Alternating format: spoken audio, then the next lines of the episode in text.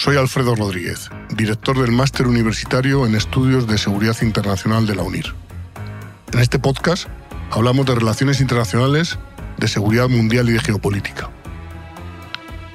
Cuando aún no se cumplen dos años desde el inicio de la segunda invasión de Rusia a Ucrania, el mundo sufre otra guerra, la que Israel ha lanzado contra Hamas después de los ataques que el grupo terrorista realizó contra Israel el pasado 7 de octubre y que dejaron inicialmente alrededor de 1.400 muertos y de 230 secuestrados.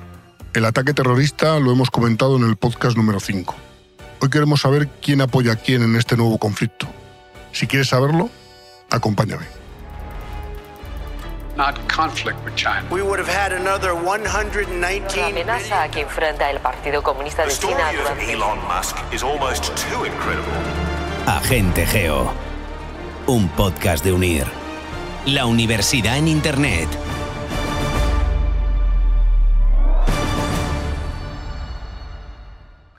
A medida que los bombardeos y los ataques israelíes en la franja de Gaza se extienden y el número de víctimas civiles crece, en distintas partes del mundo han empezado a surgir matices a las posiciones asumidas al inicio del conflicto, que mayoritariamente fueron de condena a los actos de Hamas y de apoyo a Israel. Un ejemplo de ello son las decisiones que han adoptado a finales de octubre los gobiernos de diversos países. Señalemos, por ejemplo, y de una forma breve, los de América Latina. En esta región, Bolivia rompió relaciones con Israel, rechazando, y entre comillas, la agresiva y desproporcionada ofensiva militar contra a Gaza. quien nuestro presidente expresó su solidaridad y la del pueblo boliviano por el sufrimiento del pueblo palestino y rechazó los crímenes de guerra que se cometen en la franja de Gaza. Y así se convirtió en el primer país en hacerlo. Por su parte, Colombia, Chile y Honduras llamaron a consultas a sus embajadores en Israel debido a la masacre del pueblo palestino, según ellos, y a las inaceptables violaciones del derecho internacional humanitario en que ha incurrido Israel en la franja de Gaza. Luego desarrollaremos un poco más este punto. En cuanto al mundo musulmán, los dos países del área, Jordania y Bahrein, también retiraron a sus embajadores de Israel y este último ha roto recientemente relaciones con el Estado de Israel. Mientras, las voces que reclaman un alto el fuego o una pausa en los bombardeos por razones humanitarias empiezan a hacerse oír entre los países que son aliados tradicionales del gobierno israelí, a medida que las protestas ciudadanas por la situación desesperada que viven los eh, habitantes de Gaza se van extendiendo más y más. En cuanto a otros posibles aliados, Joe Biden decía, poco después de los atentados del 7 de octubre, que Estados Unidos está junto al pueblo de Israel. Añadía que nunca dejaremos de respaldarlos y que el apoyo de su gobierno a la seguridad de Israel es sólido como una roca e inquebrantable. Y es que desde los ataques de Hamas, el gobierno estadounidense ha mostrado un apoyo sin fisuras al gobierno de Benjamín Netanyahu. Primero, el secretario de Estado Anthony Blinken visitó Israel y más tarde lo hizo el propio presidente Biden. Además, Washington envió dos portaaviones de su flota hacia las costas de Israel para proteger a su aliado en Oriente Medio y 11.000 militares. El presidente estadounidense quien se ha resistido hasta la fecha a pedir un alto el fuego en Gaza, presiona al Congreso del país para que apruebe un paquete de ayuda de más de 14.000 millones de dólares para la defensa militar de Israel, que es, por otra parte, un apoyo fundamental para la seguridad de este país. En segundo lugar de la lista de aliados de Israel está el Reino Unido y algunos miembros de la Unión Europea como Alemania, Francia o Italia, incluso países de la Europa del Este, también de la Unión Europea, como Hungría o República Checa. La Unión Europea apoya sin matices a Israel sobre Hamas, pero no sobre los palestinos. Su postura no está tan definida como la de, la, la de los Estados Unidos de América. Los países europeos consideran a los radicales islamistas como una organización terrorista, pero defienden el derecho del pueblo palestino a tener su propio Estado. Sin embargo, el apoyo de los países europeos está condicionado por la exigencia de que Israel lleve a cabo sus operaciones contra Hamas respetando el derecho internacional humanitario, es decir, que no se castigue a la población civil. Incluso algunos países de la Unión están modulando sus posturas. Es el caso de España, cuyo presidente Pedro Sánchez pasó de la condena a los ataques de Hamas y de reconocer el derecho de Israel a defenderse dentro del derecho internacional a pedir un alto el fuego urgente y expresar dudas legítimas, entre comillas, sobre la legalidad de las actuaciones militares israelíes. No debemos olvidar, en este caso, que el gobierno sufre una enorme división de posturas entre socios, algunos de los cuales apoya a Hamas. En Reino Unido, mientras, el primer ministro Rishi Sunak y los miembros de su gabinete se han mostrado muy firmes en la defensa de Israel y de su campaña militar de Gaza. De hecho, el diputado conservador Paul Bristow perdió su trabajo en el gobierno británico por pedirle a Sunak que apoyara un alto el fuego por razones humanitarias. A medida que la campaña militar israelí avanza y la cifra de muertos en Gaza aumenta, los líderes europeos y estadounidenses empiezan a introducir matices en las posturas, como demuestra el hecho de que hace unos días el presidente Biden pidiera a Israel una pausa en sus operaciones en Gaza para facilitar la llegada de ayuda a los civiles. Pero ¿cuál es la situación en Palestina? La causa de este Estado cuenta con muchos apoyos internacionales. Lo vimos a finales del 2012, cuando la Asamblea General de Naciones Unidas aceptó a Palestina como Estado observador. Pero ese apoyo no incluye ni a Hamas ni a otros grupos similares como la yihad islámica.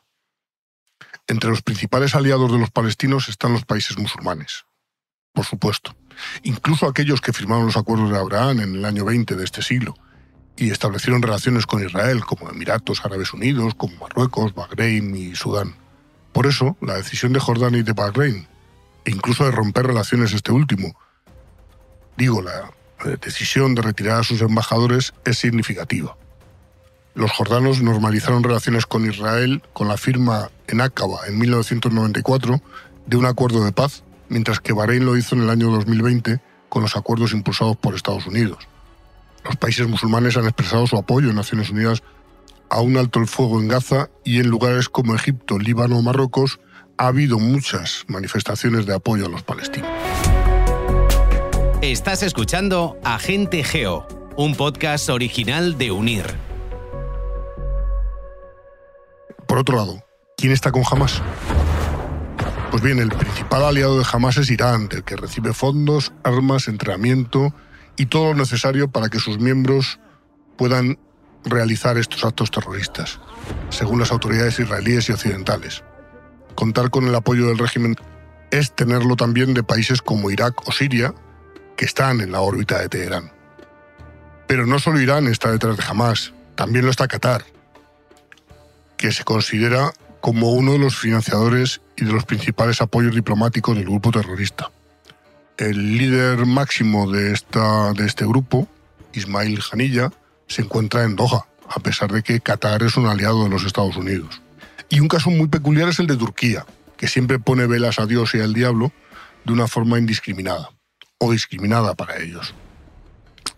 Eh, ¿Cuál es el caso? Pues que pese a ser un país miembro de la Alianza Atlántica, hace pocas fechas su presidente Recep Tayyip Erdogan dijo que jamás no es un grupo terrorista, sino un grupo de libertadores, y acusó a Israel de estar llevando a cabo crímenes de guerra contra Gaza. Por otro lado están Rusia y China. La postura de estas dos potencias nucleares en este tema está guiada por sus rivalidades e intereses económicos. El caso de Rusia es peculiar porque su posición responde a su confrontación geoestratégica con Estados Unidos y con Occidente en general. Recordemos que Moscú no ha condenado el ataque de Hamas, sino que ha culpado de él a Washington. Claro, cómo no.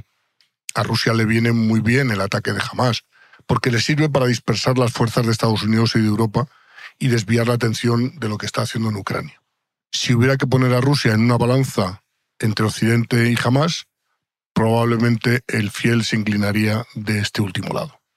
De hecho, el gobierno de Netanyahu convocó al embajador ruso en Israel en protesta por la presencia de unos dirigentes de la organización islamista en la capital rusa. En cuanto a China, pues es un caso distinto. China necesita un mundo estable, los grandes proyectos económicos necesitan estabilidad y China quiere llevar adelante ese gran proyecto, esa gran inversión de la ruta de la seda, y con una desestabilización como la que hay en Ucrania ya es suficiente. Hablaba de los países latinoamericanos y vamos a hacerlo con un poco más de profundidad.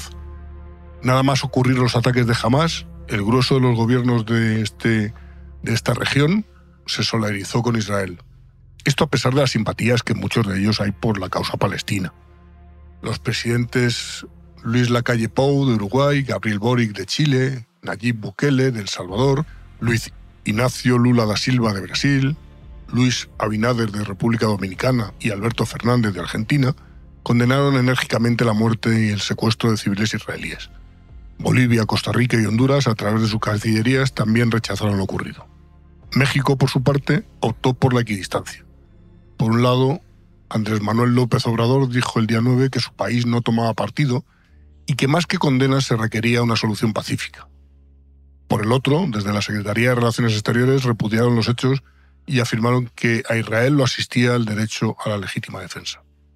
Venezuela, Cuba y Nicaragua, sin embargo, achacaron los ataques de Hamas a la ocupación israelí de los territorios palestinos. A medida que el número de víctimas civiles de Gaza aumenta, algunos gobernantes latinoamericanos han endurecido los discursos. Entre ellos destaca Lula, quien recientemente calificó de locura la estrategia de Netanyahu. Que jamás haya cometido un acto terrorista contra Israel no justifica que Israel tenga que matar a millones de personas inocentes, señaló. Otros países han ido incluso más lejos, como demuestran las decisiones que se han adoptado por parte de Bolivia, Colombia, Chile y Honduras, cuyos líderes han dado repetidas muestras de disgusto ante la respuesta de Israel a los ataques de los que fue víctima. Gustavo Petro, presidente de Colombia, fue el que más duro se mostró desde un principio con Israel y su ofensiva contra Gaza, lo que provocó que el gobierno de Netanyahu lo acusara de hostil y antisemita y anunciara la suspensión de ciertas exportaciones israelíes al país sudamericano.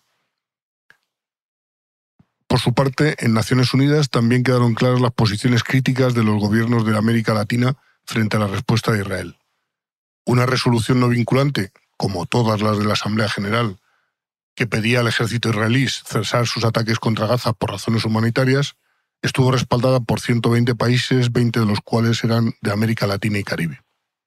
Vemos que Israel inicialmente ganó la guerra de la opinión pública, pero esa simpatía inicial, que se ha ido deteriorando por el tipo de represalia, está perdiendo adeptos y es posible que pierda más apoyos en algunos países del sur. Estamos en un mundo dividido.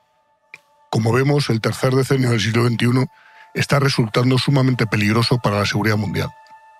Las zonas en conflicto crecen y este, que parece un problema eterno, más aún.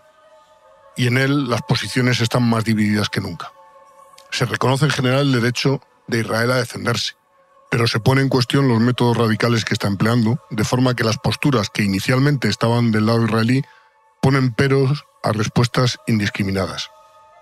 Tal vez fuera esta la idea de Hamas cuando lanzó el terrible ataque.